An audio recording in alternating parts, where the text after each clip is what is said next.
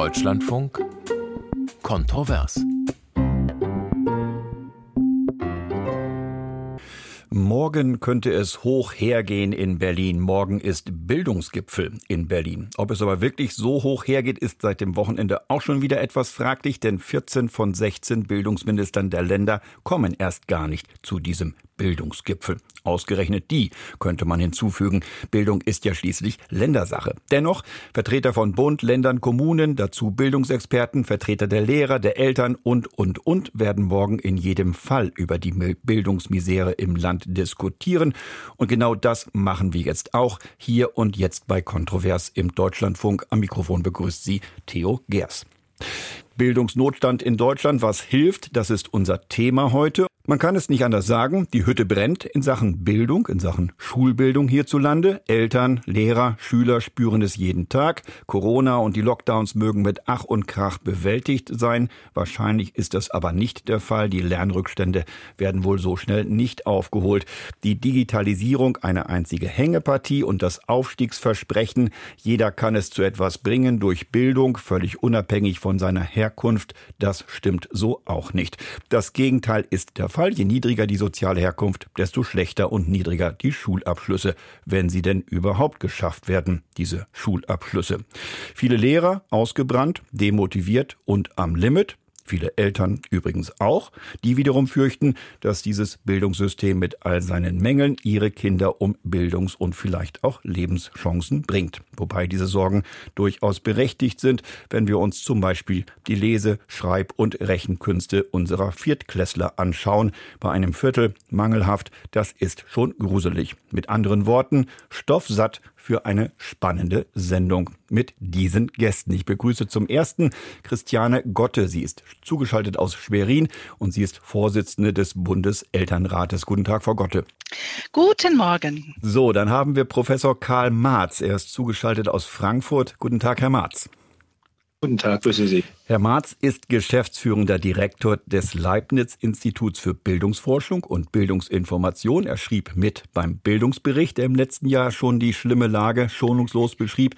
Er schrieb aber auch mit bei einem Notprogramm, das Ende Januar für Aufsehen sorgte. Darin wurden befristete Notmaßnahmen gegen den Lehrermangel vorgeschlagen. Maßnahmen, die in einigen Ländern schon teilweise ergriffen werden. Und es sind Maßnahmen, die unserem dritten Gesprächspartner wohl mehr als nur Bauchschmerzen bereiten. Ich begrüße begrüße Heinz-Peter Meidinger. Er ist Präsident des Deutschen Lehrerverbandes. Auch an Sie herzlich willkommen, Herr Meidinger. Guten Morgen in die Runde. Wie groß die Probleme sind, die auf die wir jetzt zu sprechen kommen, darauf gibt es einen Vorgeschmack. Einige Hörer haben schon heute früh den Deutschlandfunk gehört und auf unseren Programmtrailer reagiert und angerufen. Hier sind ihre Anmerkungen. Engel Stolpen. Den Bildungsnotstand, den wir heute haben, hat die Politik selbst verursacht. Sie hätte nach der Vereinigung nur das Bildungssystem der DDR einschließlich der Planung von Lehrer, Studenten und Lehrer an den Schulen übernehmen sollen. Aber das wollte man ja nicht. Marc Jena aus Frankfurt. Die Unterbesetzung an den Schulen liegt vielleicht auch an der Trennung der Kinder nach der vierten Klasse. Beträfe der Lehrermangel nicht vorrangig die Hauptreal- und Förderschulen, sondern Gymnasien, wäre er längst behoben. Anna Fischer-Husemeier aus Berlin. Die Misere im Bildungssystem ist seit Jahrzehnten bekannt und ähm, sechs ähm, Prozent der Schüler gehen von der Schule ab ohne Abschluss. Und solange die Kultusminister der 16 Bundesländer hier sich in Deutschland wie kleine Fürsten aufführen, wird sich hier nicht viel ändern. Mein Name ist Andreas Miem aus Radolfzell am Bodensee. Und ich wollte zu dem heutigen Thema nur sagen, ich denke nicht, äh, dass das äh, Thema in den Schulen zu beheben ist. Das Thema ist da zu beheben, wenn die Eltern mal davon absehen, sich ständig auf die Seite ihrer Prinzessinnen und Prinzen zu schlagen und die Lehrer unterstützen, anstatt ihren Kindern alles durchgehen zu lassen. Dr. Christoph Rode, München. Bin selber Lehrer an einer berufsbildenden Schule und an einem Gymnasium und muss sagen, was hilft, ist die radikale Veränderung des Curriculums, da wir eben mehr Migranten haben und auch weniger sprachliche Bildung, ist es eben unmöglich, noch Goethe und Schiller zu lesen in der Mittelstufe. Wir brauchen eine praktisch orientiertere Schule. In Dresden. Wir haben keinen Bildungsnotstand. Wir haben nicht zu wenig Lehrkräfte. Wir haben nur zu viele Kinder, die hier nicht hergehören und den unsinnigen Anspruch, die ganze Welt beschulen zu müssen. Christiane Rennert, ich wohne in Schenefeld und ich meine, dass es vor allen Dingen gute Lehrer braucht. Ein guter Lehrer muss sich durchsetzen können und dafür sorgen, dass Schüler ihm abnehmen, was er ihnen bringt. Er muss brennen für den Beruf und möglichst nicht fehlen. Kein noch so gutes Programm, auch die Digitalisierung, können das ersetzen. Soweit erste Stimmen unserer Hörer. Und damit steigen wir gleich ein in die Diskussion. Frau Gotte vom Bundeselternrat. Die Bundesbildungsministerin spricht von einer tiefen Krise. Wie schlimm ist denn aus Ihrer Sicht, aus Sicht der Eltern, die Lage in den Schulen? Ja, also es ist so dramatisch, wie es geschildert wird, aber wir weisen auch schon äh, nicht nur seit Corona darauf hin, auch im Vorfeld hat sich das schon abgezeichnet, dass der Lehrernotstand in den nächsten Jahren noch zunehmen wird. Da hätte man viel, viel eher gegensteuern müssen. Momentan ist das System absolut am Limit. Diese Meldungen erreichen uns ähm, aus den Elternvertretungen jede, eines jeden Bundeslandes. Wir hatten bis, sag ich mal, 2080, 19 hatten wir noch unterschiedliche Meldungen. Ähm, Jetzt sagen alle, ähm, die Situation an Schule ist eine einzige Überforderungssituation für alle, für die Lehrer an erster Stelle, die Schulleitungen auch natürlich äh, immer am Limit, immer in der Planung ne, ähm, mit äh, Lehrerinnen und Lehrern, die fehlen, die ersetzt werden müssen, die, die man weiß schon gar nicht mehr, wie es denn ausgeglichen werden soll. Wir haben teilweise schon Bundesländer, die die Vier-Tage-Woche als Modell testen, um dem Lehrernotstand entgegenzuwirken. Da gibt es jetzt sehr vielfältige großartige Ideen. Ähm, es geht aber letztendlich alles zu Lasten der Qualität des Unterrichtes in dieser Situation. Und ähm, die Unterrichtsversorgung kann unserer Meinung nach nicht äh, sichergestellt werden. Mhm. So sieht es aus und so wird es auch noch äh, die nächste Zeit weitergehen, wenn wir nicht äh, ganz schnell äh, Maßnahmen ergreifen, die gegensteuern. Dann fragen wir doch mal den Präsidenten des Deutschen Lehrerverbandes, Heinz-Peter Meidiger. Herr Meidiger, Lehrermangel, Unterrichtsausfall, ich sage es mal ganz salopp, das gab es auch schon zu meiner Zeit, als ich in die Schule gegangen bin. Ich kann mich an die 70er Jahre erinnern, auf einem ländlichen Gymnasium in Norddeutschland, zwei Tage in der Woche schulfrei, wegen Lehrermangels. Ist es heute schlimmer? Ja, äh, also es ist heute schlimmer, äh, um das gleich mal äh, vorweg zu sagen. Was wir in der Vergangenheit beobachtet haben, war dieser berühmte Schweinezyklus. Also wir hatten Phasen, in denen sozusagen zu viele Lehrkräfte da waren, in Anführungszeichen, zu wenig Planstellen wo wir Lehrerarbeitslosigkeit hatten. Äh, ich habe das selber in meiner Verbandstätigkeit zwei, dreimal äh, auch beobachten können und wir hatten Phasen äh, mit einem Lehrkräftemangel.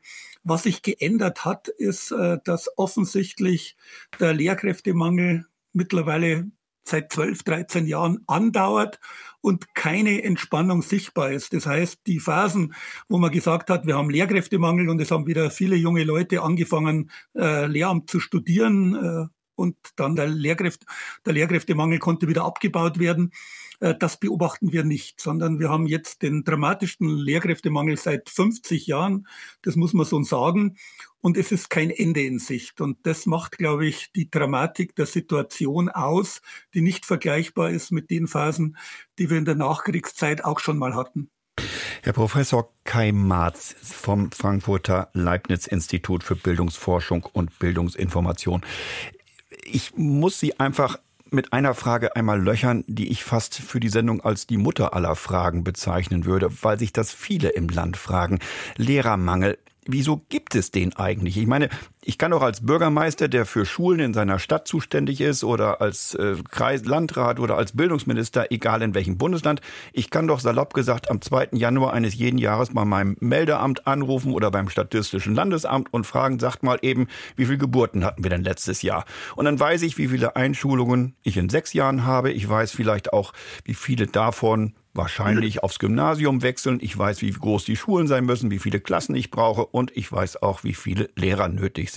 Das sind doch alles Entwicklungen, will ich sagen, mit Ansage, mit einem mehrjährigen Vorlauf. Warum fehlen die Lehrer?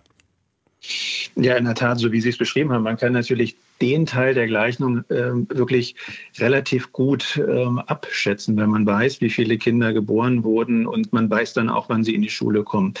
Äh, gleichzeitig erleben wir aber gerade ja auch, dass es aufgrund von unterschiedlichen äußeren Rahmenbedingungen in den letzten Jahren auch zu äh, substanziellen Veränderungen in den Schülerzahlen gekommen ist, gerade durch Fluchtbewegungen beispielsweise. Und es ist richtig und wichtig, dass wir die Familien und die Kinder aufnehmen und halt auch entsprechende Schulplätze für die Kinder, aber auch für die kleineren äh, äh, Plätze in den Kindertageseinrichtungen zur Verfügung stellen.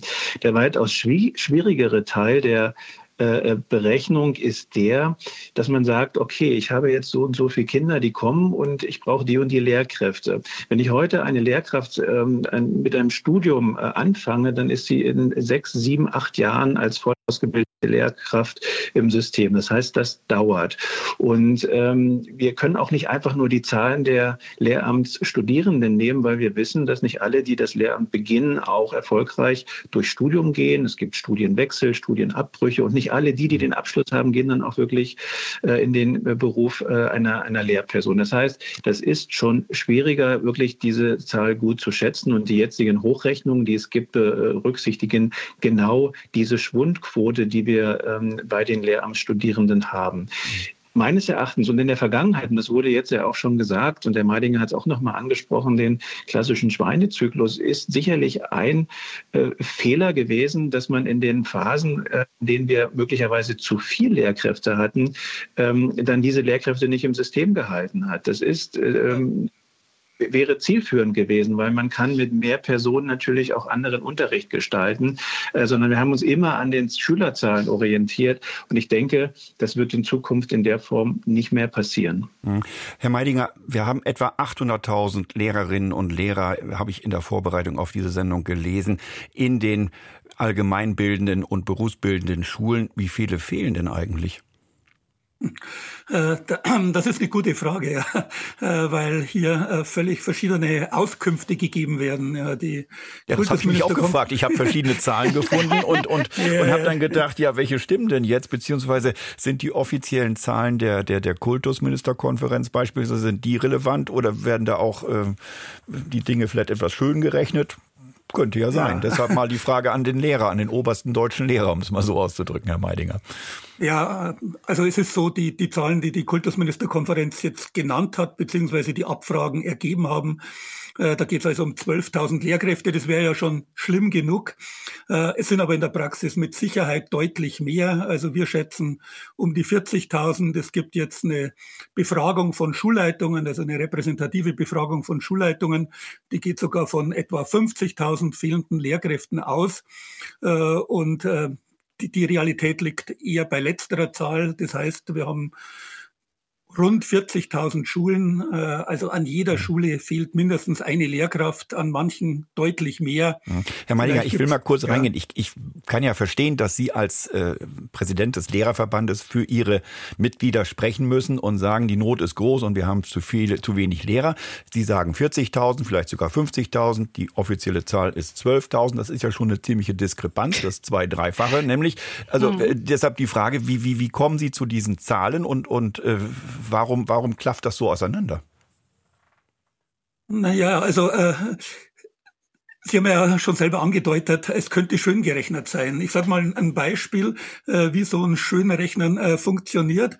Äh, also beispielsweise äh, ist es ja so, äh, dass wir äh, teilweise in den Bundesländern, ich glaube, Frau Gotte hat es auch schon angedeutet, Unterrichtskürzungen haben. Ja? Also es ist bereits ja. im Vorfeld Unterricht gekürzt worden, es weniger, es werden von Haus aus weniger Stunden gegeben.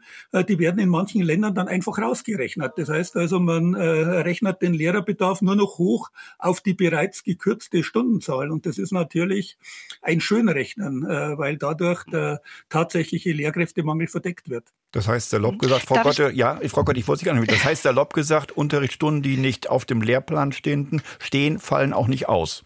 Und dementsprechend genau, fehlen dann auch keine Lehrer. Genau. Ja, also einmal, einmal ist es einmal ist es die Vier-Tage-Woche, das ist das eine beispielsweise. Ähm, das andere ist, wenn zum Beispiel an der Schule äh, Kunstunterricht nicht angeboten werden kann oder Ethik oder Religion, dann werden diese Stunden im Vorfeld gar nicht erst eingeplant. Das heißt, die fallen dann auch nicht aus. Und wir hatten ja jahrelang das Problem mit der sogenannten Stellarbeit. Da haben wir jahrelang gekämpft, dass die als Unterrichtsausfall gilt. Also eine Klasse arbeitet alleine ohne Aufsicht und äh, das wurde nicht als Unterrichtsausfall gewertet. Das haben wir nun schon in vielen Bundesländern geschafft, dass das mit einfließt in die Statistik. Und nun werden Stunden einfach von vornherein nicht eingeplant. In Kunst, in Musik, in Ethik, in Religion. Das sind, sag ich mal, die Meldungen. Aber natürlich auch Physik und Mathematik, obwohl man da vorsichtiger ist, weil da sind die Eltern natürlich in erster Stelle dran, wenn der Unterricht also in diesen wichtigen Hauptfächern gar nicht erst geplant wird, Englisch, Deutsch auch zu nennen. Und steigen dann eben ihrer Schulleitung aufs Dach. Wir haben einen ersten Hörer genau. in der Leitung, nämlich Johannes Fulgraf. Er ruft aus dem Ahrtal an. Guten Tag, Herr Fulgraf. Ja, schönen guten Tag. Ihr Anliegen. Ja, also zunächst einmal ähm, ist es ja erstaunlich, wie klar eigentlich und wie vielfältig unsere Problemanalyse ist und wie lange die schon auf dem Tisch liegt.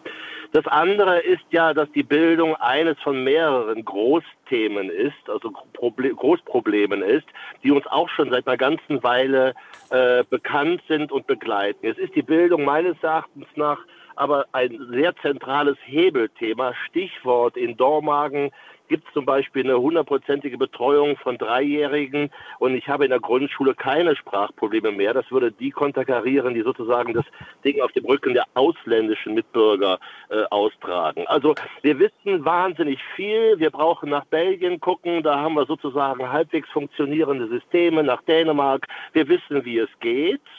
Ich möchte die Frage stellen, äh, bei dem wir, und, und es ist nicht so klar wie der demografische Wandel. Mhm. Das ist schon lange bekannt. Meine Frage ist, inwiefern eignet sich dieses Thema, weil es so zentral und so bedeutend ist, eigentlich für unseren Herrn Bundeskanzler Scholz seine Richtlinienkompetenz endlich einmal einzusetzen, so ähnlich wie das geht, wenn es 100 Milliarden für die Bundeswehr braucht. Ich entdecke hier ein eklatantes ausbleiben. Das hat Frau Merkel schon nicht getan. Und mich würde die Frage interessieren, ist das überhaupt möglich? Das weiß ich gerade gar nicht.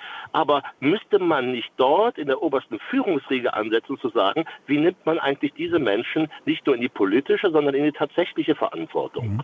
Herr Fahrgraf, Frage ist angekommen. Ich leite Danke. Sie mal weiter an Professor Marz, weil ich nehme ein Stichwort aus, dem, aus der Frage von Herrn Fahrgraf auf. 100 Milliarden. Da geistert nämlich, die, die Zahl kennen wir alle, Sondervermögen Bundeswehr, aber seit gestern geistert diese 100 Milliarden als Zahl auch rum. Und zwar sagt die SPD-Vorsitzende Saskia Esken, sie könne sich auch ein zweites Sondervermögen vorstellen, 100 Milliarden für die Bildung. Deshalb, Herr Marz, die Frage, hilft es, mehr Geld ins System hineinzupumpen und so, sogar so viel? Jetzt mal abgesehen davon, dass niemand sagen kann, wo es herkommt, aber ähm, würde es helfen?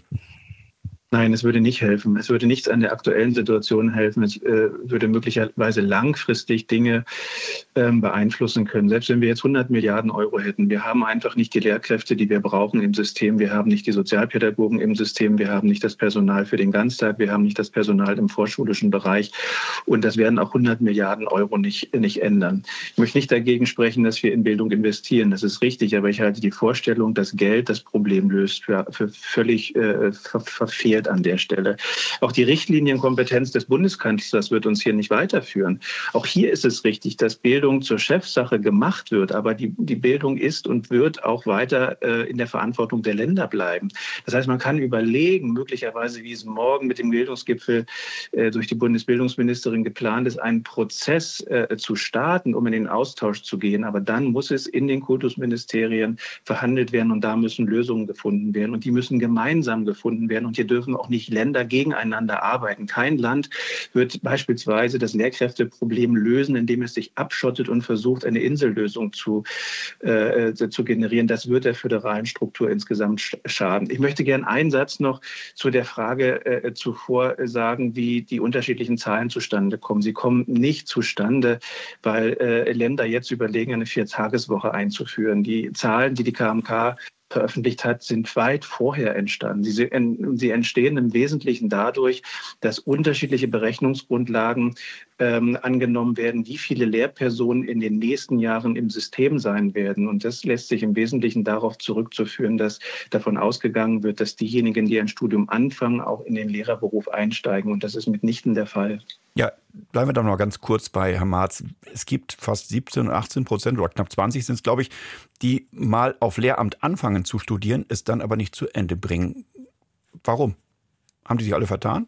Na, vielleicht haben sie sich vertan, vielleicht ähm, ist es aber auch ganz gut, dass sie ähm, wechseln, weil sie auch im Studium gemerkt haben, dass der Beruf einer Lehrperson nicht der ist, der, der sie geeignet ist. Ich, ich habe, be mhm. bevor ich jetzt hier bin, wo ich bin, eine Ausbildung und ein Fachhochschulstudium gemacht und würde meine Biografie nicht als gescheitert ansehen. Also wir müssen offen für, für Veränderung. Nicht jeder Studienabbruch ist ein Misserfolgserlebnis, mhm. sondern kann eine richtige Entscheidung sein. Ja. Gleichwohl müssen wir natürlich schauen, wie können wir das Studium attraktiver machen, ja. wie können wir noch mehr dafür gewinnen. Bildungsnotstand in Deutschland, was hilft? Unser Thema heute und kontrovers weiter diskutieren meine Studiogäste. Christiane Gotte, sie ist Vorsitzende des Bundeselternrates, Kai Marz, geschäftsführender Direktor des Leibniz-Instituts für Bildungsforschung und Bildungsinformation und Heinz-Peter Meidinger, der Präsident des Deutschen Lehrerverbandes.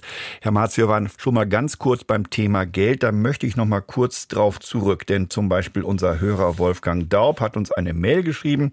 Er sagt, der Bildungsnotstand hat doch zu einem großen Teil doch mit unzureichenden Mitteln zu tun für Personalausstattung und die Sanierung maroder Schulen. Deshalb nochmal die Frage, würde Geld nicht doch ein bisschen was helfen? Naja, langfristig natürlich, aber kurzfristig wird kein Unterricht besser, wenn wir mehr Geld im System haben, sondern wir müssen schauen, was sind eigentlich die, die dringenden Herausforderungen. Die wurden ja eingangs schon genannt. Wir müssen sehen, dass wir guten Unterricht äh, in der Breite aller Fächer in allen Klassenstufen äh, vorhalten, dass wir einen Sanierungsrückstand äh, oder Investitionsstau bei den Schulgebäuden haben. Das steht völlig außer Frage. Und natürlich ist es wichtig, dafür Geld zu verwenden. Ich, ich möchte nur davor warnen, dass wir denken, wenn wir jetzt schnell 100 100 Milliarden ins, ins System geben würden, dass wir die Probleme lösen. Wir sehen, dass Schulen, die auch unter schwierigen Bedingungen haben, auch Probleme haben, ähm, mit, mit äh, zusätzlichen Ressourcen umzugehen. Das heißt, es braucht auch zusätzliche Kompetenzen, es braucht Anleitung, äh, Unterstützung, wie man mit den Geldern äh, letztendlich umgeht. Also ich möchte nicht dagegen sprechen, dass wir mehr Ressourcen für Bildung ausgeben. Nur ähm, die Vorstellung, dass wir damit jetzt die Probleme lösen, die halte ich für äh, nicht, nicht realistisch. Das Thema Thema Geld beschäftigt auch unseren Hörer Hannes Kowal. Er ist Lehrer aus Mecklenburg-Vorpommern. Er sagt, die einfache Antwort auf die Frage, was gegen den Bildungsnotstand hilft, ist Geld. Und das schreibt er dann in Großbuchstaben. Er sagt aber auch noch einen zweiten Punkt. Er sagt nämlich, den Bildungsföderalismus abzuschaffen, sodass eine echte bundesweite Vergleichbarkeit innerhalb des Schulsystems gewährleistet wäre und sich die Bundesländer nicht mit teils obskuren Maßnahmen zu übertreffen versuchen. Und das Thema Bildungsföderalismus, das treibt auch einen anderen Hörer an, der jetzt in der Leitung ist, nämlich Herr Sadan aus Drepkau. Guten Tag, Herr Sadan. Ja, schönen guten Tag. Ihr Punkt.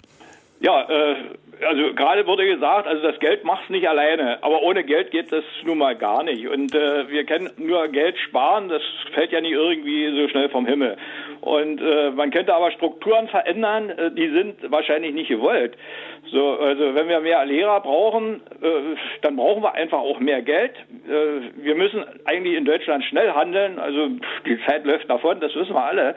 So, warum schafft man nicht sowas wie ein einheitliches Ministerium, was sich nur mit Bildung beschäftigt, mit Bildung in den Ländern, wo die Länder mit vertreten sind, alle, aber sozusagen unter einer Obhut und äh, dass man sozusagen die Freiheit, die die Länder haben hier in Sachen Lehrbücher und allem, was so unterschiedlich und so problematisch auch äh, diese, ähm, dieses Level des Lernens, äh, wenn, wenn Schüler äh, zur Hochschule gehen, dass man, wie oft schon gesagt, ein Jahr braucht, um äh, da eine Anpassung zu haben äh, über den gleichen Bildungsstand. Das würde das alles viel vereinfachen. Aber äh, dieser Wasserkopf, äh, der, der sich sozusagen über die gesamte Bildung legt, der muss sozusagen verkleinert werden. Das, das müsste ähnlich laufen wie mit der Landesverteidigung. Da macht ja auch nicht jedes Bundesland eine eigene, äh, eigene Armee auf und so weiter. Weiter. Warum machen wir das in der Schulbildung? Und äh, diese Frage, ja, die sollte mal jemand beantworten. Ich höre ganz gespannt mhm. zu. Ja, Herr Sadan, dann gehen wir die Frage mal weiter. Es hat jemand gelacht. Ich weiß nicht, ob es Herr Meidinger war oder Frau Gotte. Ähm, ich glaube, glaub, mehrere. Oder, oder Herr Maas. Beide. Alle beide. haben gelacht, aber geschmunzelt. Aber trotzdem, der Punkt ist ja da. Ich meine, Bildungsföderalismus, Kleinstaaterei, Probleme für Eltern, wenn man umzieht in ein anderes Bundesland. Wie ist das mit, der, mit den Schulabschlüssen und, und mit, dem, mit dem jeweiligen Unterrichtsstand der, der Schüler, wenn sie dann wechseln? Äh, das sind ja alles handfeste Alltagsprobleme, Frau Gotte. Kann man da was machen? Mhm wenn man das vereinheitlichen würde und nicht, wie ein Hörer ja vorhin in unserer schönen O-Ton, äh, in unserer schönen Hörercollage gesagt hat, wenn da nicht 16 kleine Fürsten wären, gemeint sind die 16 Bildungsminister der Bundesländer. Ja. Ja, habe ich vorhin auch gehört, äh, die 16 kleinen Fürsten.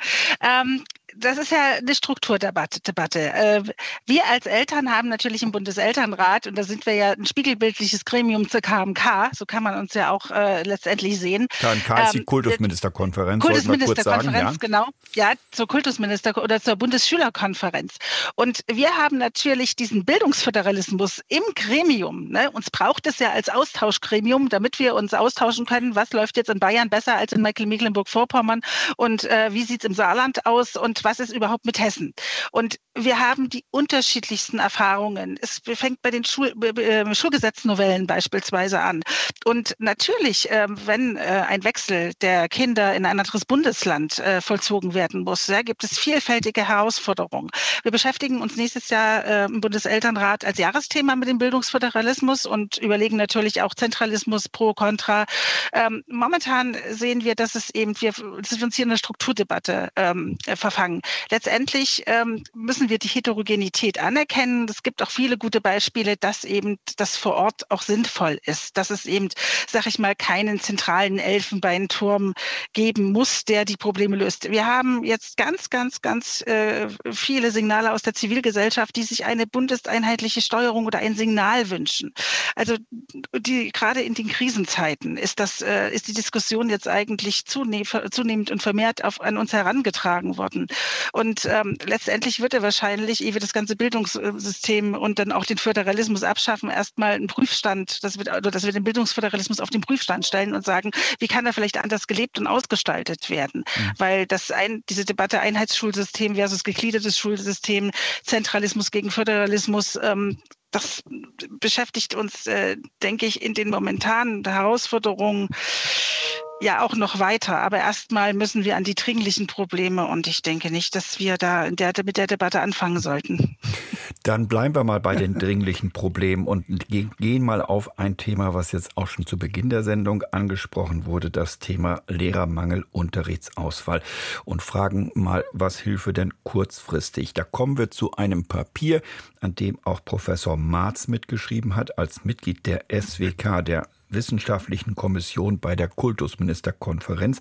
Ende Januar, da hat diese SWK einen dicken Stein ins Wasser geworfen und sie hat Vorschläge gemacht, wie man akut so ein bisschen den Lehrermangel lindern könnte. Herr Professor Marz, was haben Sie alles vorgeschlagen?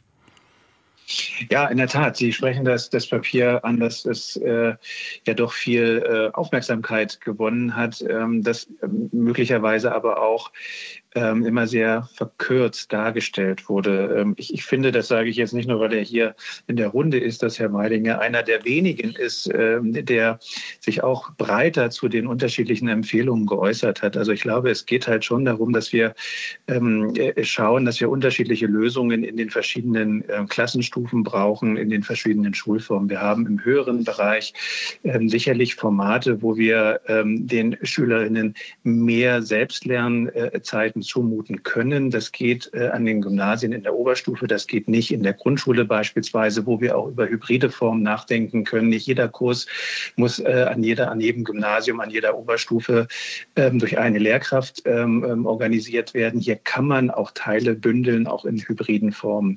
Es geht aber letztendlich auch darum, dass wir schauen, ähm, wo haben wir ähm, Kapazitäten im Land, also im, im System. Wir haben ausgebildete Lehrkräfte. Wie können wir sie ähm, bis zum Ruhestand möglicherweise verlässlicher für den Schulbetrieb benutzen. Das muss nicht immer im Unterrichtskontext sein, das kann auch im außerunterrichtlichen Kontext sein. Welche Möglichkeiten haben Lehrpersonen auch über den Ruhestand hinaus noch aktiv zu werden, ähm, ohne dabei Nachteile in ihrer Pension zu haben beispielsweise? Das heißt, da müssen Voraussetzungen geschaffen werden, ähm, wie man damit umgehen kann. Wir können überlegen, wie man kurzfristig ähm, auch Unterrichtsverpflichtungen möglicherweise erhöhen kann, die man zu einem späteren Zeitpunkt auch wieder ähm, kompensieren kann. All das passiert ja im Prinzip schon im System. Wir haben ja die Situation, dass teilweise aufgrund von Krankheitsständen etc. auch Klassen schon zusammengelegt werden, dass im Grundschulbereich eine Lehrperson parallel zwei Klassen ähm, unterrichtet. Das alles aber in organisierte Bahnen zu lenken und auch eine Perspektive aufzumachen, die deutlich macht, das ist keine Dauerlösung, sondern wir brauchen hier eine, eine konzentrierte Anstrengung und die wird auch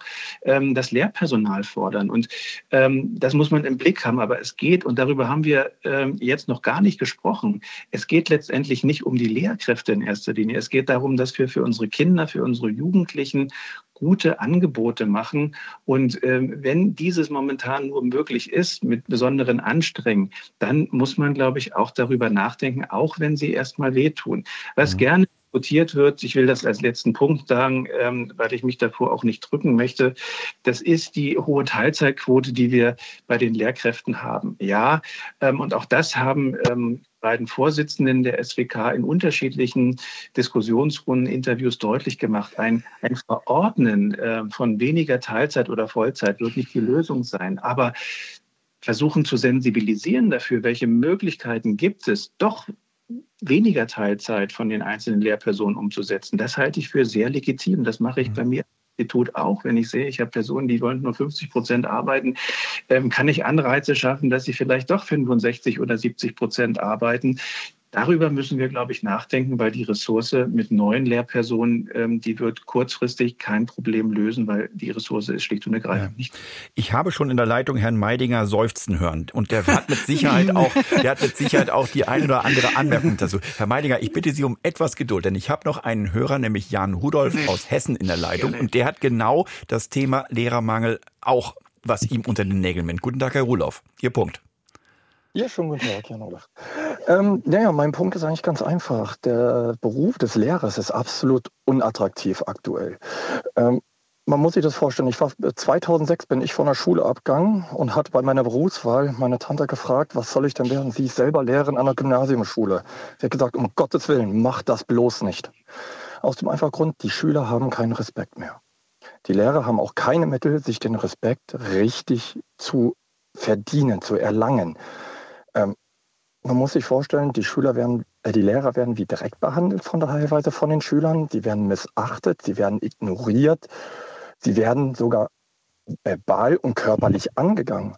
Wenn man das als Schüler bereits in der Schule mitbekommt, dann ist, dann will man kein Lehrer werden. Warum auch? Ist, man geht doch nicht in die Schule und will den Kindern was beibringen, um sich dann bepöbeln zu lassen oder sogar schlagen zu lassen.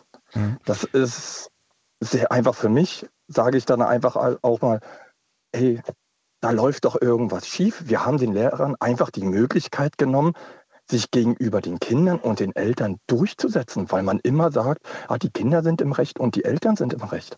Mhm.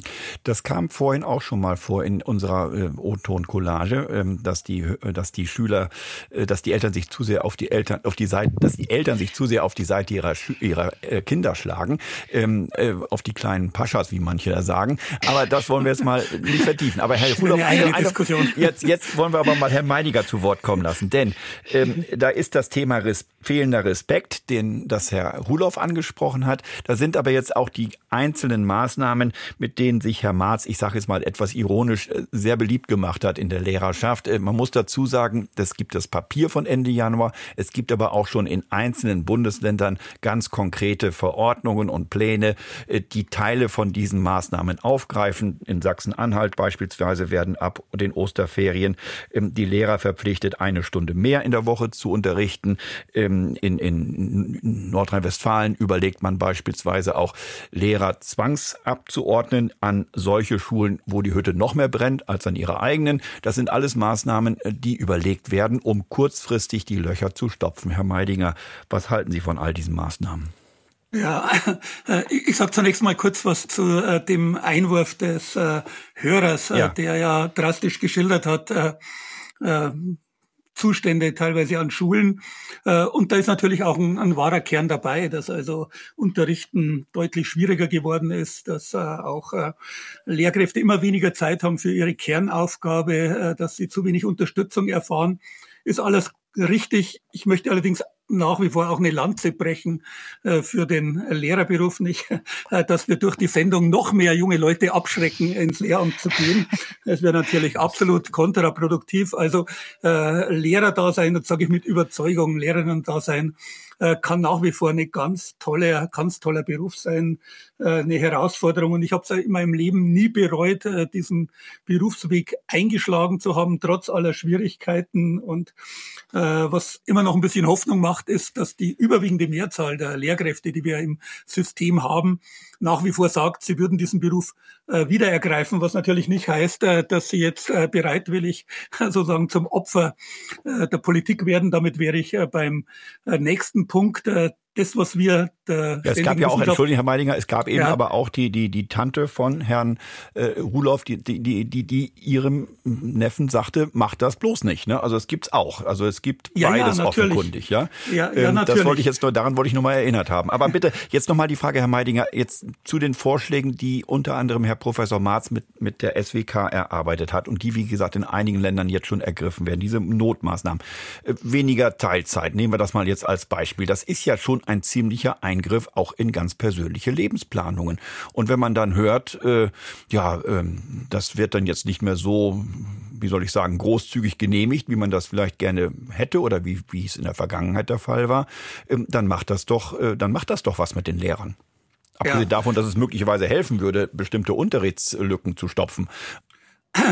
Ja, also das Grundproblem bei diesen Vorschlägen äh, äh, der Ständigen Wissenschaftlichen Kommission, in der ja auch Herr äh, Maas ist, Marz ist, äh, ist ja der, dass viele dieser Maßnahmen äh, vielleicht zusätzliche Kapazitäten schaffen würden, aber gleichzeitig den Lehrkräfteberuf äh, deutlich langfristig äh, unattraktiver machen. Also wir haben ja äh, einen Beruf, der zu 73 Prozent, glaube ich, sind die Zahlen derzeit äh, von Frauen ausgeübt wird, an der Grundschule 90 Prozent, auch an Förderschulen sehr hoher Prozentsatz, mittlerweile an den Gymnasien äh, fast zwei Drittel, äh, die natürlich für die Teilzeit ein ganz wichtiger Punkt auch war, Familie und Beruf Lehrerberuf äh, damit verbinden zu können. Äh, und wir würden uns sozusagen selber ins Knie schießen, wenn wir jetzt äh, gerade an da den Hebel ansetzen und den Beruf der Lehrkraft noch unattraktiver machen. Ähnliches gilt übrigens auch für das, was äh, erwähnt worden ist äh, von Herrn Marz, äh, diese Mehrarbeit, äh, sozusagen zu sagen, ihr macht jetzt eine Stunde mehr und äh, die wird dann in ein paar Jahren zurückvergütet. Da muss man ehrlich sein. Wenn selbst die Ständige Wissenschaftliche Kommission sagt, der Lehrkräftemangel wird länger als zehn Jahre dauern, sogar die Zahl 20 Jahre wurde ja genannt, dann muss man äh, so ehrlich sein und sagen, diese Stunde kriegt ihr nicht zurück. Das heißt, es ist eine Mehrarbeit auf Dauer, und das kann natürlich nicht die Lösung sein. Also wir als Deutscher Lehrerverband sehen die Lösung eher in mehr Flexibilität, äh, mehr Freiwilligkeit setzen auf freiwillige Maßnahmen, auch mehr Werbung von Quereinsteigerinnen und Quereinsteigern und nicht jetzt mit Zwangsmaßnahmen äh, mit denen man noch mehr junge Leute vom Lehrerberuf abschreckt. Mhm. Herr Professor Marz, äh, was sagen Sie zu diesem Gegenargument, äh, dass Sie möglicherweise äh, ja, den Lehrkräftebedarf akut vielleicht etwas lindern würden, wenn weniger Teilzeit genehmigt würde oder wenn Lehrer nicht unbedingt mehr in ein Sabbatical gehen können oder wenn sie auch eine Stunde mehr pro Woche Unterricht geben sollen? Alles Maßnahmen aus Ihrem Papier, wobei ich jetzt Sie nicht persönlich mit als Autor, sondern aus dem Papier der SWK. Und dann kommen die Lehrer und sagen, Vorsicht an der Bahnsteigkante, dieser Schuss könnte auch nach hinten losgehen, weil er den Lehrerberuf insgesamt unattraktiver macht und dann haben wir mit Zitronen gehandelt, sprich nichts gewonnen. Ich glaube das nicht, dass wir an der Stelle mit Zitronen gehandelt haben. Es, es ist ja nicht so, dass wir ähm, auch für eine verpflichtende Umsetzung all der, der Vorschläge, die wir unterbreitet haben, plädiert haben, sondern einerseits muss es darum gehen, die unterschiedlichen ähm, ähm, Aspekte auch zusammenzugehen. Also da äh, das Thema Flexibilisierung, was Herr Meidinger angesprochen hat, einfach auch zu schauen, wie kriegen wir Entlastung und Unterstützung der, der, der, äh, der Lehrkräfte durch zusätzliches Personal, beispielsweise durch, durch Studierende. Wir haben äh, auch, auch viele Beispiele genannt, wie man das äh, vornehmen könnte, beispielsweise bei der Korrekturen von Klausuren, was an den Hochschulen mittlerweile äh, Standard ist. Ähm, ähm, in ganz wenigen Fächern werden Klausuren noch, noch händisch ähm, kontrolliert beispielsweise. Also es gibt die Möglichkeiten, das ähm, ähm, zu kompensieren. Auch der Bereich, der vorhin von dem Teilnehmer ähm, äh, des Publikums angesprochen wurde, ja, ähm, es gibt mitunter ein Problem des Respekts und auch da haben wir gesagt, es gibt ähm, auch es muss Maßnahmen geben, die die Lehrpersonen auch in ihrem außerfachlichen und außerunterrichtlichen Bereich sehen, Angebote machen. Wir sehen in den verschiedenen äh, Programmen der Länder und äh, von, von Bund und Länder, dass genau solche Professionalisierungsangebote auch stark nachgefragt werden, um halt ähm, die, die Lehrkräfte dann auch jenseits des Unterrichts ähm, mit aufzunehmen. Also ich, ich, ich denke, die Situation ist so ernst, dass wir wenig Freiheitsgrade haben, aktuell in dieser Situation zu handeln. Wir werden es nicht durch die Umstellung des Lehramtsstudiums in den nächsten Jahren hinkriegen. Das sind alles Perspektiven, über die wir nachdenken können. Wir werden ähm, dazu äh, 2024 ein ausführliches Gutachten vorlegen, das dann auch nochmal äh, das Thema Seiten- und Quereinstieg explizit mit ähm, thematisiert. Kurzfristig gesehen müssen wir aber ähm, mit den Ressourcen umgehen, die im System sind. Wir haben sicherlich sicherlich noch die Möglichkeit zu schauen, wo gibt es äh, Ressource außerhalb der Schule, beispielsweise in außerschulischen Bildungseinrichtungen, wo kriegen wir hier an bestimmten Bereichen eine stärkere Verzahnung hin. Was mir aber ganz wichtig erscheint, wenn es darum auch geht, junge Leute für dieses Lehramtsstudium zu, äh, zu gewinnen, dass wir nicht äh, ähm, äh, in das Horn hineinstoßen und sagen, das ist alles äh, ganz schwierig, sondern wir müssen es versuchen, positiv zu sehen. Ich teile diese pessimistische Sicht, wie sie äh, gerade formuliert wurde, aus dem Publikum nicht, ähm, dass die äh, Schüler keinen Respekt haben, dass es wirklich überall schwierig ist. Ähm, der Lehrerberuf ist ein hochattraktiver Beruf. Er ist einer der flexibelsten Berufe, die wir ähm, im, im Beschäftigungssystem haben, mit großmöglichen Freiheiten wie in vielen anderen Berufen, nicht mit einer auch im internationalen Vergleich ähm, überdurchschnittlichen Bezahlung der Lehrpersonen. Und ich denke, wir müssen die positiven Dinge, die wir haben, auch auf der Habenseite deutlich machen und nicht immer nur die negativen Dinge sehen. Herr Professor Matz, das ist so die Rechtfertigung dafür. Die Frage, was mich interessieren würde, und die Frage leite ich jetzt nochmal an Frau Gotte vom Bundeselternrat über. Herr Meidiger kriegt so ein bisschen kalte Füße und sagt, das macht den Lehrerberuf unattraktiver, solche Notmaßfallmaßnahmen. Herr Marz sagt, ähm, verkürzt jetzt, um das zusammenzufassen, naja, wir müssen aber mit den Ressourcen, die wir im Moment haben, erstmal hinkommen oder die besser ausnutzen, weil wir können so schnell nicht neue Lehrer heranbilden. Ähm, was sagen denn die Eltern? Eltern zu diesen Notfallplänen und Notfallideen? Ähm, ich meine, wir erleben es auch in anderen Bereichen ähm, des, des Berufslebens, dass, dass äh, mehr Arbeit plötzlich verlangt wird oder dass äh, sich Arbeitsabläufe verdichten und dass neue Dinge plötzlich miterledigt werden müssen. Ähm, das sind doch alles Punkte, die kann man doch einem Lehrer zumuten oder sagen, sehen das die Eltern nicht so? Hm, naja, wir nehmen ja bei den Lehrern auch zunehmend eine Überlastungssituation wahr. Ich saß in einer Schulkonferenz und habe mir die guten alten Zeiten zurückgewünscht, ähm, als wir noch darüber diskutiert haben, in welchem Turnus die Schüler auf Toilette gehen sollen. Es sind äh, Erschöpfungszustände bei den Lehrern, bei den Schulleitungen, bei den Eltern. Die Schüler, die waren noch am besten drauf. Das hat mich persönlich sehr glücklich gemacht und so soll es ja auch sein. Das heißt, wir sehen das eigentlich als äh, gesamtgesellschaftliche Aufgabe und als Schulterschluss. Wir müssen uns alle unterstützen, anders geht es an der Stelle gar nicht. Und äh, wir müssen schauen, welche Unterstützungssysteme wir an Schule etablieren können. Äh, da komme ich noch mal kurz auf den Föderalismus zurück. Es ist immer noch sehr schade, dass Externe an Schule nicht überall zugelassen sind, weil die können Dozenten entlasten. Das äh, sehen wir äh, als ganz großes Kriterium, wie wir erstmal über die nächste Zeit kommen könnten.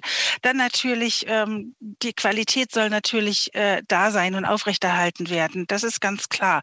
Und ähm, auch ist der Lehrerberuf, wenn man die Rahmenbedingungen anschaut, ein durchaus attraktiver Beruf. Das sehen wir, sehen wir auch. Aber in einer permanenten Überlastungssituation funktioniert das eben dann nicht mehr. Und deswegen müssen wir, um über die nächste Zeit zu kommen, auf alle Notfallpläne, auf alles, was uns wirklich hilft, äh, sage ich mal, Unterrichtsversorgung sicherzustellen, die Schüler zu beschulen, ähm, auch kreative Lösungen zulassen und ähm, auch ein Stück weit, dass wir alle ein Stück weit mehr arbeiten, dass wir Eltern sagen, wir machen den Lehrern das Leben nicht noch schwerer, als sie es äh, ohnehin schon momentan haben, dass wir auch einsichtig sind. Ich habe von, ich höre das ja immer mitschwingen, ne? Ähm, das würde auch schon viel helfen, wenn die Eltern nicht so kritisch werden und ihre Prinzessinnen und kleinen Prinzen entsprechend da so in den Vordergrund schieben würden. Das sehen wir ganz genauso als Bundeselternrat. Wir müssen alle jetzt daran. Wir diskutieren heute über den Bildungsnotstand im Lande. Was hilft? Und es diskutieren Christiane Gotte, die Vorsitzende des Bundeselternrates, Professor Kai Marz, der geschäftsführende Direktor des Leibniz-Instituts für Bildungsforschung und Bildungsinformation und Heinz-Peter Meidinger, der Präsident des Deutschen Lehrerverbandes. Eine Mail hat unter anderem Isa Rädecke geschrieben, man könnte doch den, Lehr den Mangel an Lehrkräften auch dadurch ent, äh, äh, lindern, indem man die Lehrerinnen und Lehrer von zum Beispiel Verwaltungskram entlastet, also Entlastung der Lehrkräfte in den Schulverwaltungen. Viele Lehrkräfte wären dankbar, so Frau Rädecke, wenn sie mehr Zeit mit dem Unterricht und den Schülern verbringen könnten. Herr Meidinger, das sind auch Vorschläge, die Professor Marz in sein Papier geschrieben hat. Da kann man doch mit leben als Lehrer, oder nicht? Also insgesamt gesehen ist das natürlich tatsächlich eine ganz äh, wichtige Forderung, die wir äh, aus leidvoller Erfahrung äh, erheben, äh, Lehrkräfte äh, wieder mehr Zeit zu geben, sich mit den ihrer Kernaufgabe, dem Unterrichten zu beschäftigen, mehr Zeit für Schülerinnen und Schüler zu haben. Äh, das Problem ist bloß, äh, wenn das jetzt kurzfristig was bringen soll, ja, dann müsste völlig kurzfristig sozusagen eine Entlastung da sein, mehr Schulverwaltungsangestellte äh, angestellt bei, werden, beispielsweise auch professionelle Kräfte für die Betreuung der Computer, die wir nicht haben und so weiter. Und Lehrkräfte müssten dann mehr Unterricht geben, sonst wird es ja nichts bringen. Äh, das heißt also, das ist auch nichts, was kurzfristig äh, funktioniert, sondern das wäre allenfalls eine Maßnahme, äh, die langfristig funktionieren würde. Kurzfristig äh, bringt so äh, eine Entlastung von Verwaltungsaufgaben nichts, weil sie nicht umsetzbar ist. Jetzt haben wir Frau Weber in der Leitung. Sie ist ehemalige Lehrerin, ruft aus Baden-Württemberg an. Guten Tag, Frau Weber. Guten Morgen. Frau Weber, was haben Sie denn für, für Ideen für möglicherweise, wie man mit dem Lehrermangel umgehen könnte oder ihn lindern könnte? Ja, zuallererst würde ich gern noch was sagen. Der Kollege, der das vorhin geschildert hat und seine Kinder abgehalten hat vom Studium, das ist so traurig. Ich habe bin eingestiegen mit Unterstützung der Eltern. Ich bin schon alt. Ich hatte 40 Erstklässler, ist heute undenkbar. In jeder großen Pause kamen zwei Mütter, weil zwei Kinder ab und zu eingenässt haben. Die kamen ungebeten, um zu helfen. Ist was passiert, können wir was machen. Wenn ich für ein Lied eine Begleitung haben wollte auf Gitarre, hat mir eine andere Mutter das auf so eine Kassette aufgenommen.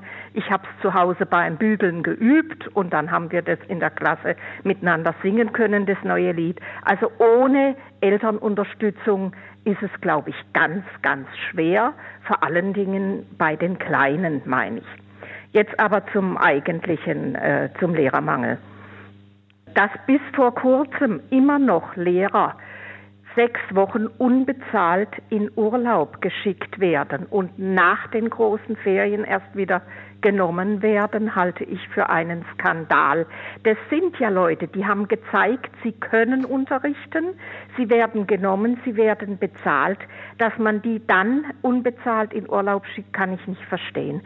Ich kenne einige, die abgewandert sind in völlig andere Berufe, meistens in die Industrie und äh, die man später gefragt hat und die gesagt hat, ich würde nie wieder zurückkommen. Mhm. Frau Weber, das ist ein Punkt. Ich weiß gar nicht, ob das noch gelebte Praxis ist, dass man also Lehrerinnen und Lehrer nur mit Zeitverträgen ausstattet. Das ist ja der Hintergrund, ja. äh, weil man Angst hatte, dann haben wir, sonst haben wir hinterher zu viele Lehrer und äh, deshalb bekommen die nur einen Zeitvertrag und, und äh, der geht dann nur bis zu den Sommerferien und dann ja. stellt man sie im Herbst wieder ein und spart das Geld, das Gehalt während der Sommerferien. Das war ja der eigentliche Skandal. Das der, war der Skandal, ja. Und die Leute, es sind ja junge Leute, Einsteiger, die brauchen das Geld, die müssen sich nach was umsehen, die sind dann weg. Und dieser Lehrermangel besteht ja nicht erst seit zwei, drei Jahren, der ist seit langer, langer Zeit, seit sicher 15, 20 Jahren geht man schon drauf zu und merkt, es wird knapp. Ja. Äh, Frau Weber, lass mal, lass mal, ja, nee, ja. Äh, noch was, wie gesagt, äh, der Lehrermangel, der ist langfristig bekannt, der ist eklatant und bis jetzt hat man ihn nicht in den Griff bekommen. Also muss man an einer ganz anderen Stellschraube drehen. Und ich würde vorschlagen, den NC runterzusetzen und viel mehr junge Schulabgänger, junge Leute zum Studium zuzulassen. Natürlich sind dann welche dabei, die abbrechen werden. Die sind jetzt auch dabei. Das Recht haben sie. Jeder hat das Recht, sich zu vertun in der Berufswahl. Aber es sind vielleicht auch äh, ganz tolle Lehrer dabei, die selber nicht glatt durch die Schule gekommen sind und vielleicht viel empathischer mit Kindern umgehen können, die mhm. Schwierigkeiten in der Schule haben. Frau Weber, jetzt, jetzt, ja. jetzt falle ich Ihnen mal ins Wort, weil jetzt haben wir zwei Punkte und sonst läuft uns die Zeit zu sehr weg. Dankeschön, das sind zwei sehr wichtige und interessante Punkte, die Sie gesagt haben. Erster Punkt, die Sache mit den befristeten Arbeitsverträgen und dem, den Lehrern, die dann in den Sommerferien Arbeitslosengeld äh, bekommen. Also früher hätte man gesagt, die müssen dann stempeln gehen. Ähm, Herr Meidinger, ist das noch gelebte Praxis oder hat sich das längst erledigt, weil man mittlerweile auch in Baden-Württemberg und vielleicht auch in einigen anderen Bundesländern kapiert hat, dass man so mit seinen Arbeitnehmern nicht rumspringt? Äh, ja, leider ist es immer noch äh, Realität in einigen Bundesländern. Sie haben ja das Bundesland genannt, das hier sozusagen äh, die, die schlechteste Rolle spielt, Baden-Württemberg immer noch hunderte von Lehrkräften, äh, die sozusagen da äh, ausgestellt werden, obwohl man sie nach den Ferien wieder dringend äh, braucht. Man wird zwar nicht alle Lehrkräfte jetzt in, in, ins Beamtenverhältnis nehmen können und unbefristet beschäftigen können. Denken Sie auch an Schwangerschaftsvertretungen, die natürlich jetzt nicht dann dauerhaft angestellt werden, aber grundsätzlich ist es durchaus möglich, hier erheblich mehr unbefristete Verträge zu vergeben und mehr Planungssicherheit den jeweiligen jungen äh, Kolleginnen und Kollegen geben. Äh, das andere, äh, was eben angesprochen äh, worden ist, äh, war ja, äh, jetzt, jetzt habe ich allerdings Lehrerausbildung die, die, von der Frau Weber, wenn Sie das meinen. Ja, Lehrerausbildung NC, genau, genau. ja. Mhm. das ist natürlich tatsächlich etwas, was sich die Politik angreifen lassen muss, dass sie Lehramtsstudienplätze in den letzten 20, 30 Jahren massiv abgebaut hat gerade etwa in Berlin die Hälfte aller Lehramtsstudienplätze abgebaut. Und dann haben wir erlebt, dass es einen harten NC gab, ja, also äh, dass man 1,5, weil die Plätze 1, so knapp, weil die Plätze, weil die Plätze so, knapp. so knapp mhm. waren. Mhm. Das ist mittlerweile allerdings nicht mehr das große Problem. Wir haben schlicht und ergreifend zu wenig Bewerberinnen und Bewerber. Also die Plätze wären mittlerweile weitgehend da, nicht überall in selben Umfang, aber wir haben die Leute nicht. Also mhm. das, äh, es gibt auch eine Mail, Herr Meidinger, und ich will die Frage auch noch an Herrn an Professor Marz richten. Ähm, Frau, Frau Julita Meyer hat zum Thema Lehrerausbildung uns eine Mail geschrieben. Sie sagt auch, sie spießt auch dieses Problem an. Warum müssen die Lehrer jetzt ja so einen super Numerus Clausus äh, Note von 1, irgendwas haben, um überhaupt studieren zu können? Sie sagt aber auch, warum müssen Lehrer die eigentlich verbeamtet werden können? Also müssen Lehrer verbeamtet werden und müssen sie das überhaupt? Äh, macht das möglicherweise den Beruf auch attraktiver? Naja, den einen Teil Professor hatte, Marz, ja. Mhm. Ja, das hatte Herr Meidinger ja schon beantwortet. Also die EC-Frage ist nicht die, die uns jetzt hemmt, sondern es ist in der Tat ähm, die Situation, dass zu wenige Bewerberinnen da sind. Die Universitäten, die Länder haben aufgrund auch von, von, von Bundesförderung die Studienzahlen äh, ausgebaut in den mhm. letzten Jahren sehen, dass sie, sie Probleme haben, ähm, Studieren, Studierende zu finden. Die Frage der Verbeamtung, die ist ganz schwierig. Also formal würde ich sagen, es ist eine, eine Lehrperson muss äh, per se nicht verbeamtet sein. Äh, aber äh, wir haben vorhin über die Attraktivität gesprochen. Natürlich geht mit der Verbeamtung auch eine bestimmte Attraktivität einher. Insofern würde ich jetzt die Beamtung, Verbeamtung gar nicht grundsätzlich in Frage stellen. Ähm, das ist, glaube ich, nicht der Punkt, dass wir jetzt Situationen haben, dass, dass Länder auf einmal ähm, kohortenweise nachverbeamten, weil sie sehen, dass sie Standortnachteile haben. Hier scheint es mir auch wichtig zu sein, dass wenn wir von einem föderalen System schauen, dass wir keine Strukturen haben, wo sich das System gegenseitig behindert, sondern dass wir föderal eher verstehen als einen, ja, ähm, wie, wie, soll man sagen, produktiven Föderalismus, in dem man von den Stärken und, der, und, und Fehler anderer lernt. Dann kann er in der Tat gut sein, äh, weil abschaffen werden wir ihn nicht in der nächsten Zeit. Mhm.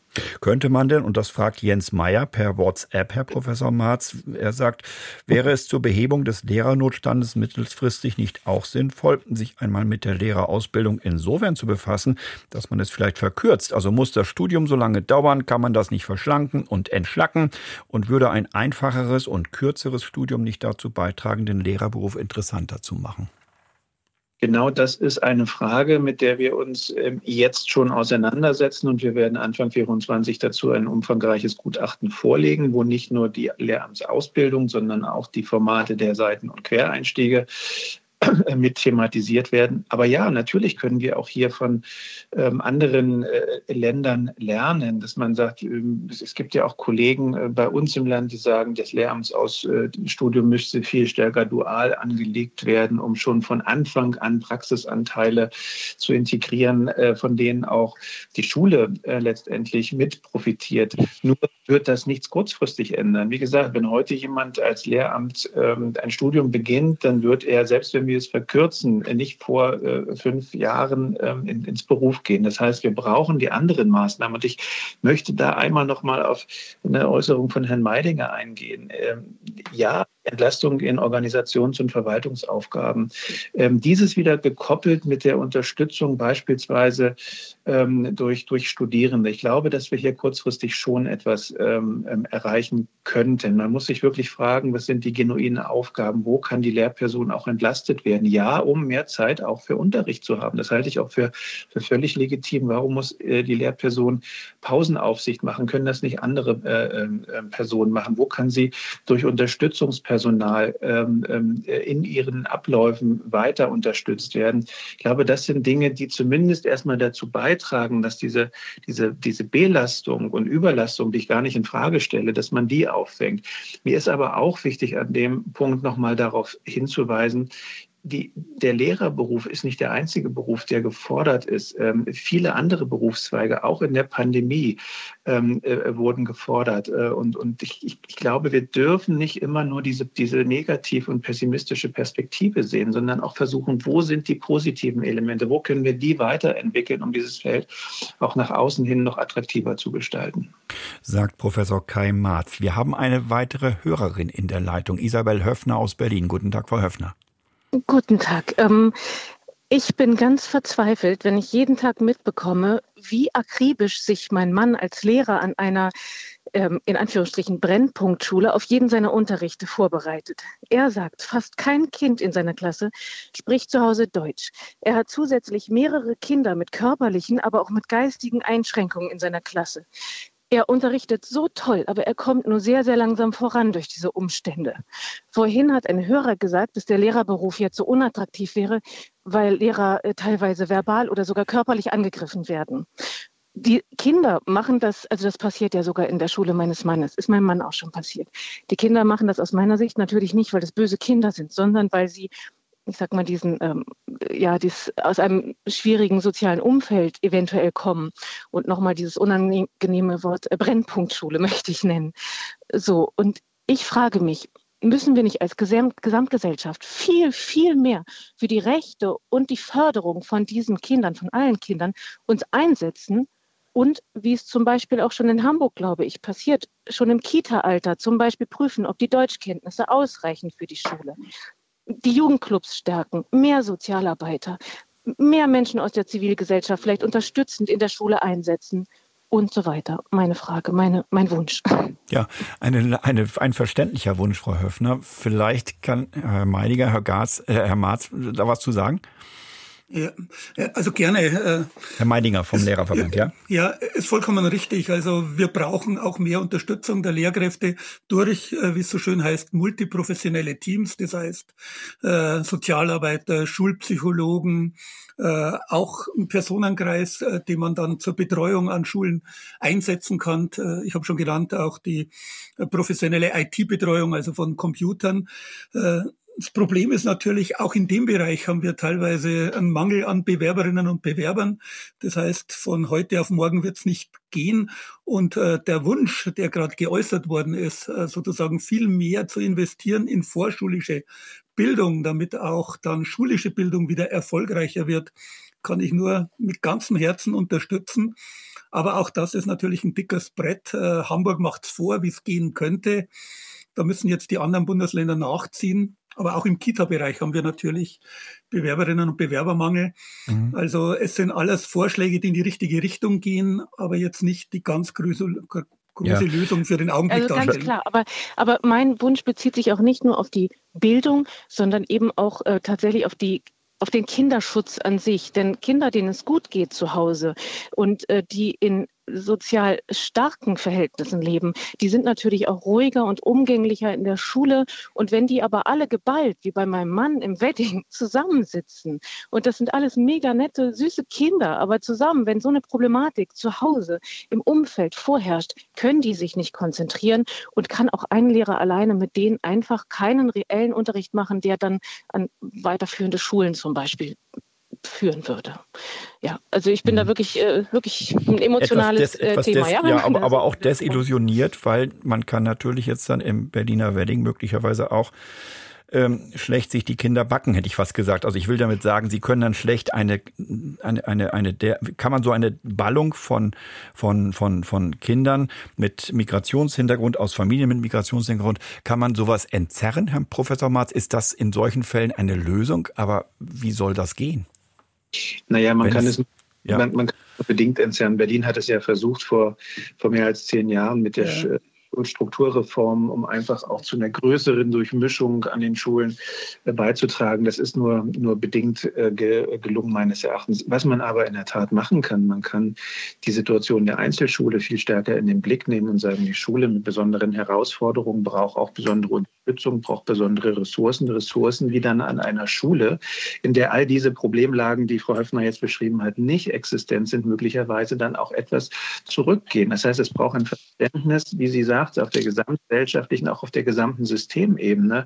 Ähm, die die Bund-Länder-Programme, die es hierzu gibt, ähm, ich nenne jetzt einfach nur mal Schule macht stark, ist genau so ein Programm, das versucht, hier gemeinsam mit der Schule vor Ort, mit den Lehrpersonen, mit der Schulleitung, ähm, Maßnahmen zu entwickeln, zu implementieren, die den Bedarfen der Schule gerecht werden. Ähm, und, und da wird uns das dann, ähm, glaube ich, gelingen. Aber ich bin Ihnen absolut dankbar und denke, dass die Problemlagen, die wir hier diskutieren, auch wenn wir an die Bildungsstandards denken, wenn wir an den IQB-Bericht des letzten Jahres denken, das ist kein genuines Problem von Schule, sondern es ist ein Problem, das in Schule sichtbar wird. Es entsteht vor der Schule, es entsteht zum Teil in der Schule, aber auch neben der Schule. Und wenn es uns nicht gelingt, die, die Lebenswelten von Kindern und Jugendlichen in der Gesamtheit in den Blick zu nehmen, dann wird Schule ähm, das alleine meines Erachtens nicht, nicht leisten können. Und die, die, die Testung von sprachlichen Kompetenzen von viereinhalbjährigen wie in Hamburg halte ich den für absolut notwendig und richtig. Aber nicht nur die Testung, sondern die dann sich obligatorische genau, ja. Förderung, wenn es einen Förderbedarf gibt, sei es eine integrative in der Kita-Gruppe oder wenn sie halt doch äh, massiver ist, auch mit additiven Maßnahmen. Mhm. Das brauchen wir auch in den anderen 15 Ländern. Wäre schön, wenn es das, das nicht nur in Hamburg gäbe. Wir haben noch einen Hörer in der Leitung, Herr Piraki aus Baden-Württemberg. Guten Tag. Hallo, ich grüße Sie. Ihr Punkt. Hallo in die Runde. Mein Punkt ist die Lehrerrekrutierung aus dem Ausland. Äh, mein Unternehmen, die Firma Hayes, bietet das jetzt seit 2021 an. Wir haben hier ein Pilotprojekt mit dem Bundesland Sachsen-Anhalt gestartet, was letztes Jahr erfolgreich zu Ende gegangen ist mit circa 70 Lehrkräften, die wir aus dem Ausland äh, rekrutiert haben. Und die neue Ausschreibung steht jetzt auch kurz davor. Wir sind, ich bin jetzt gerade auf dem Weg nach Magdeburg und wir arbeiten auch mit mehreren ähm, Schulträgern, privaten Schulträgern zusammen und vermitteln hier erfolgreich aus dem Ausland. Und ich glaube und ich weiß auch, dass das kurzfristig und mittelfristig ein richtiger Weg ist, um dieses Thema zu entschärfen. Also wir haben jetzt vor kurzem haben wir einen Vertrag unterschreiben lassen mit einer Dame aus Kolumbien, die hier in Niedersachsen an einer Privatschule beginnen wird. Und solche Geschichten haben, häufen sich aktuell, weil unser Thema auch Gehör findet. Und ich habe gedacht, jetzt rufe ich mal an und mhm. stelle das Thema mal hier auch so vor. Stellen, stellen wir auch mal in den Raum, Herr Piraki, nur eine kurze Nachfrage von ja. mir noch. Wenn Sie sagen, wir vermitteln Lehrkräfte aus dem Ausland, aus welchen Ländern kommen die? Nur also ich habe ja jetzt das Beispiel Kolumbien, ja, Kolumbien gebracht. Ja. Ich, mhm. Genau, Türkei ist ein, ein Land, Serbien äh, ist da hier ein Land. Dann hatten wir auch ein Thema aus Nicaragua, Australien. Ähm, bunt gemischt ist das Ganze. Wir haben eine recht große Reichweite äh, als Unternehmen und äh, gehen das Thema jetzt nicht länderspezifisch an, aber natürlich haben wir hier auch Zielländer, wo wir wissen, wo die Lehrerarbeitslosigkeit recht hoch ist. Mhm. Und äh, dahingehend ist unsere Arbeit dann gezielt. Ja, äh, die Frage an Professor Marz und Frau Gotte vielleicht auch mal als Eltern. Wie ist das aus Ihrer Sicht ein gangbarer Weg, mit, ich sag mal so ein paar Löcher mit ausländischen Lehrkräften zu stopfen? Wer zuerst? Frau Gotte. Ja, Gotte. Ja, Okay, danke. Ähm, also es gibt solche Lehrergewinnungsprogramme, zum Beispiel MV, da ist das äh, vom Bildungsministerium auch äh, ein, ein, eine Maßnahme. Und ich weiß von anderen Bundesländern, dass die auch schon auf den Zug aus, aufgesprungen sind und ähm, tatsächlich die Bildungsministerien das auch angestoßen haben. Und ähm, in MV zum Beispiel haben wir aktuell in meinem Wohnort einen Griechen, der unterrichtet an einer regionalen Schule beispielsweise. Ähm, also das, das ist alles im Fluss und und ähm, ich weiß aber auch, äh, dass jetzt die Agenturen aufspringen und da helfen. Und ich finde, das ist ein guter und gangbarer Weg. Mhm. Darf ich noch ganz kurz? Bitte, ja. Okay. Mhm. Nee, nee, ich gebe erst mal ab. So. Ich geb erst mal äh, ab. Ja, ich wollte, ich wollte gerne äh, einen Punkt bei, in dem Zusammenhang auch noch ansprechen, weil der in die ähnliche Richtung zielt. Das Thema, was hilft den Lehrer, die, die möglicherweise auch mittelfristig die ähm, äh, oder auch kurzfristig die, die, die Lücken zu, zu, zu stopfen, nämlich das Thema Seiten- und Quereinsteiger. Ähm, ist das aus Ihrer Sicht, Frau Gotte, ein gangbarer Weg?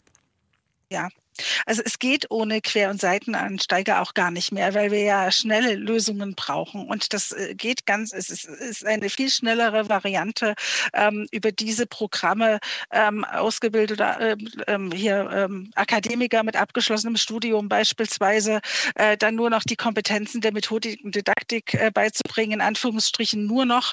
Ähm, das ist äh, ganz eine ganz wichtige ähm, Komponente zu, für die schnellen Lösungen, die wir hier wir brauchen, dringend brauchen. Herr Meidinger, ganz kurz, kriegen Sie da kalte Füße beim Thema Seiten- und Quereinsteiger nach dem Motto, die verwässern, die haben ja dann gar nicht diese pädagogischen Fähigkeiten im Zweifel, die man mitbringen muss als Lehrer?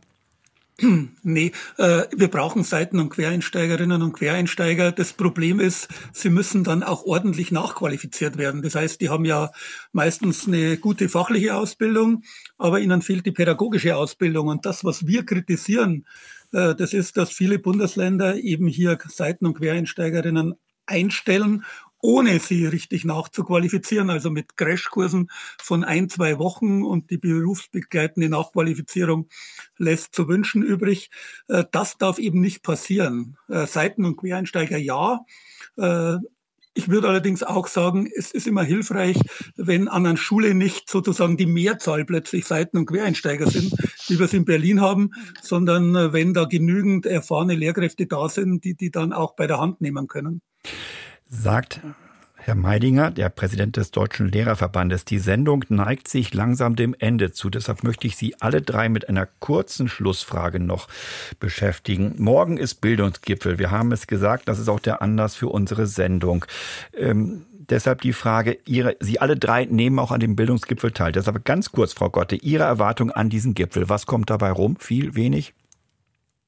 Wir gehen schon mal ohne eine verbindliche Vereinbarung raus. Das finde ich sehr schade. Das ist auch im Vorfeld ein großer Kritikpunkt an diesem Gipfel gewesen, ähm, dass letztendlich das, was im Koalitionsvertrag vereinbart war, nicht in dem Umfang stattfindet, wie wir uns das vorgestellt haben. Aber das haben die, diese Kritik haben alle Akteure schon im Vorfeld geäußert.